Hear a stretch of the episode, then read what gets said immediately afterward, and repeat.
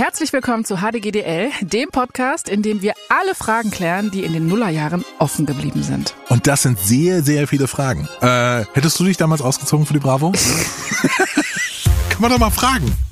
Erinnerst du dich an die Schlümpfe-CDs von damals? Natürlich. Warum waren die so ein Ding? Was, was war da los mit uns, dass wir uns diesen Scheiß reingetan haben?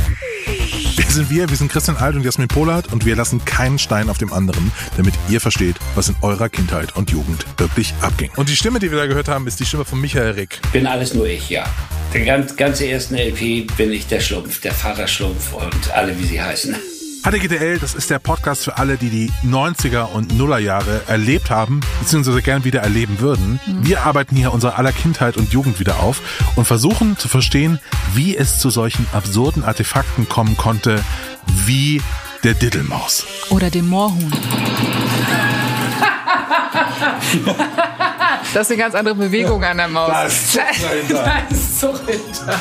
Also der Eastpack war, glaube ich, das billigste Stück. Das billigste Stück Stoff nach einem Hunkemüller-Tanga.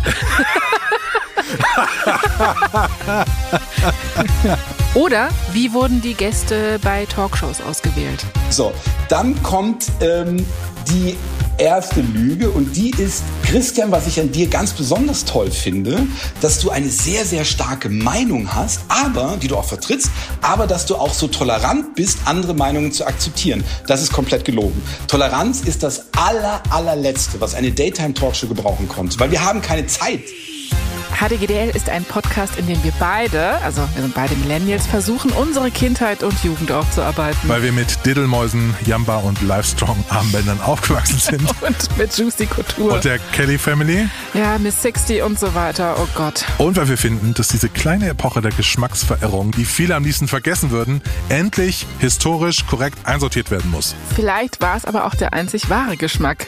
Ja, und damit die Zeit, in der wir groß geworden sind, endlich die Bedeutung erhält, die sie verdient, knöpfen wir uns jede Woche ein Ding aus unserer Vergangenheit vor und versuchen herauszufinden, wie zur Hölle es dazu eigentlich kommen konnte. Genau, weil diese ganzen Sachen müssen doch irgendeine tiefere Bedeutung haben. Da muss doch was dahinter stecken, oder? Definitiv. Darum geht's in diesem Podcast.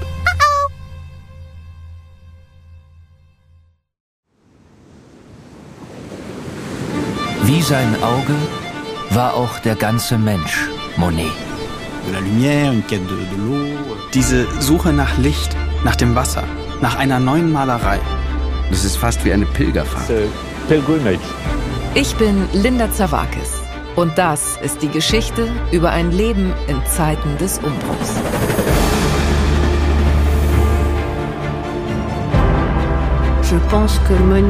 Monet selbst steht als Künstler für die Erneuerung einer Definition dessen, was Kunst überhaupt ist.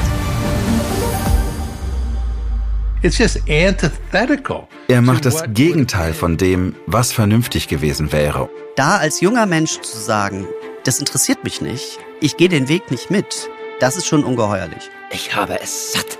Ich werde dir nie wieder schreiben. Da kannst du sicher sein. Monet geht es um Monet, um sein eigenes Werk. Tu bois du vin? Es lebe Claude. Sein Weg nach oben führt in die Einsamkeit. Meine arme Frau hat den Kampf um ihr Leben heute Morgen verloren. Ich bin alleine mit den Kindern. Er schrieb einmal einen Brief, in dem er sich fragte, ob die Klippe jetzt gleich über ihn zusammenbrechen würde. So wie sein ganzes Leben in diesem Augenblick. Monet. Zeiten des Umbruchs. Überall, wo es Podcasts gibt.